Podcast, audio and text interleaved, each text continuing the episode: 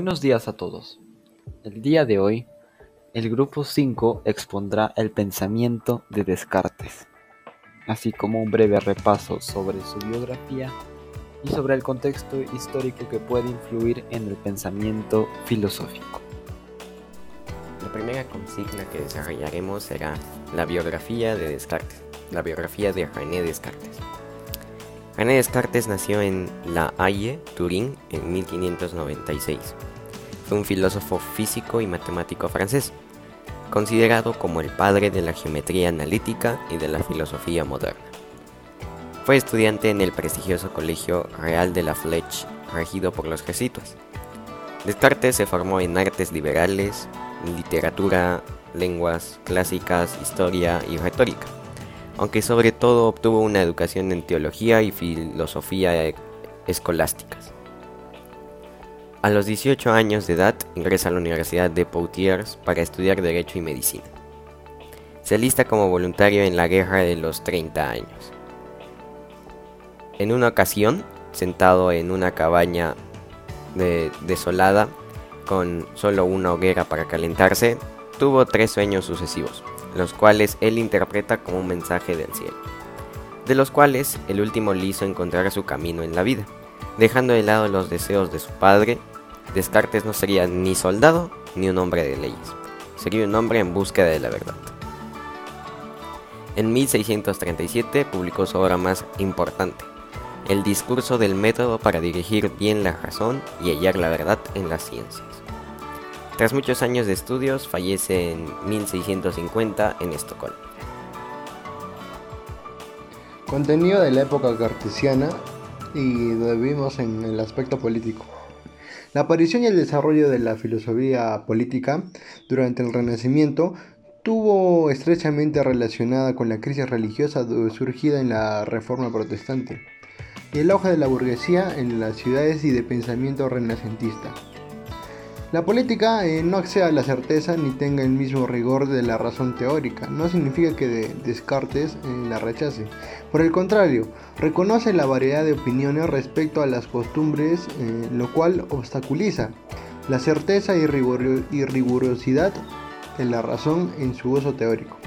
Pues, en lo que respecta a las costumbres, cada uno abunda tanto en su opinión que podrían hallarse tantos reformados como hombres si todos pudieran dedicarse a modificarlos, este, y no solo a los que Dios estableció como soberanos de su pueblo, o a los que ha dado gracia y celo suficiente para ser profetas.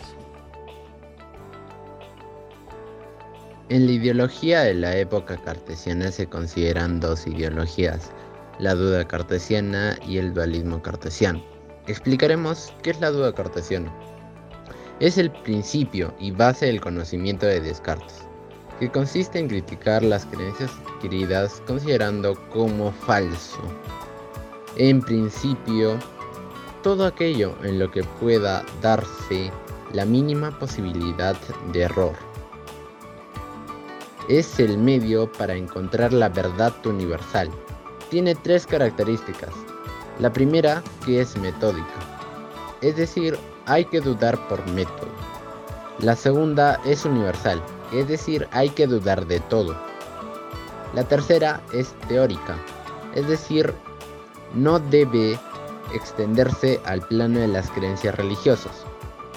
A continuación explicaremos lo que es el dualismo cartesiano, que es un movimiento intelectual suscitado por el pensamiento de René Descartes considera que la sustancia conformada por una res infinita es Dios y otra res finita que es el hombre a su vez está formado por dos sustancias diferentes, que es la sustancia pensante, que es la mente, y la sustancia sensible, que es el cuerpo.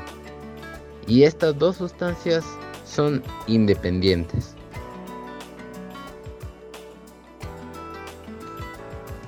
Dentro del contexto económico-social de la época cartesiana.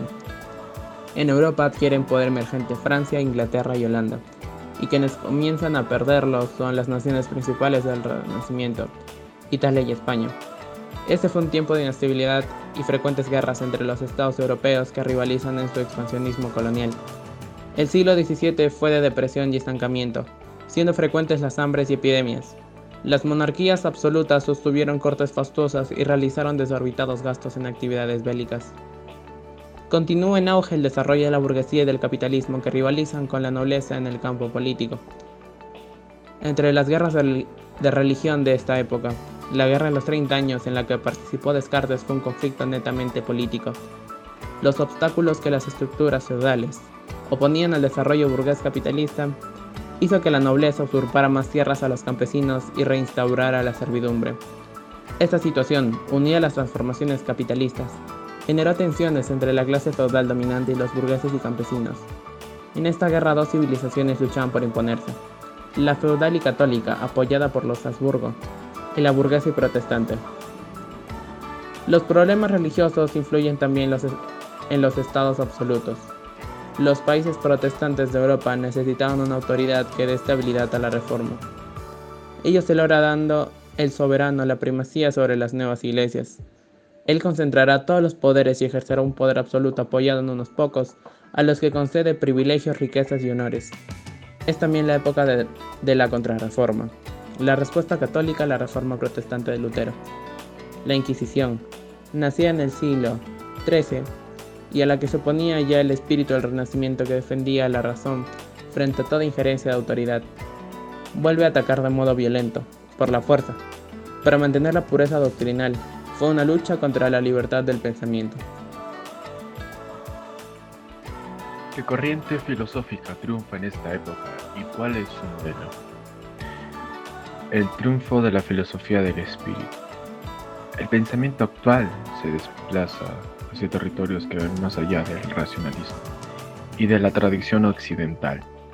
Para analizar ese fenómeno, el teólogo y ensayista Pablo de Ors, que publica Biografía de la Luz, conversa con Juan Arnau, astrofísico y doctor de filosofía sánscrita, lo cual nos da fruto a esta filosofía del espíritu.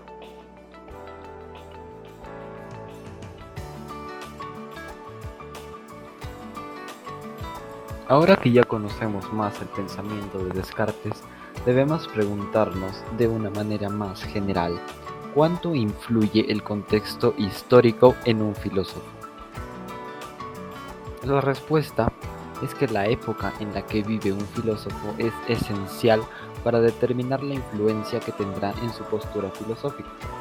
La evolución del pensamiento filosófico se da de manera progresiva esto significa que cuando un filósofo se inicia en el camino del pensamiento, se informa sobre postulados filosóficos que otros hicieron antes que él.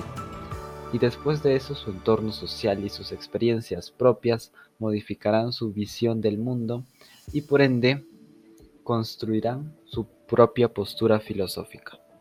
El clásico ejemplo es el de Sócrates y Platón, siendo uno discípulo del otro y claramente influenciado.